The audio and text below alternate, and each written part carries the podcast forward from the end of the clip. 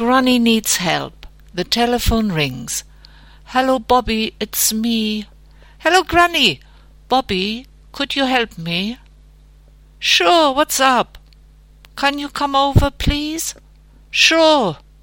Thank you. See you soon. Bye. Bye.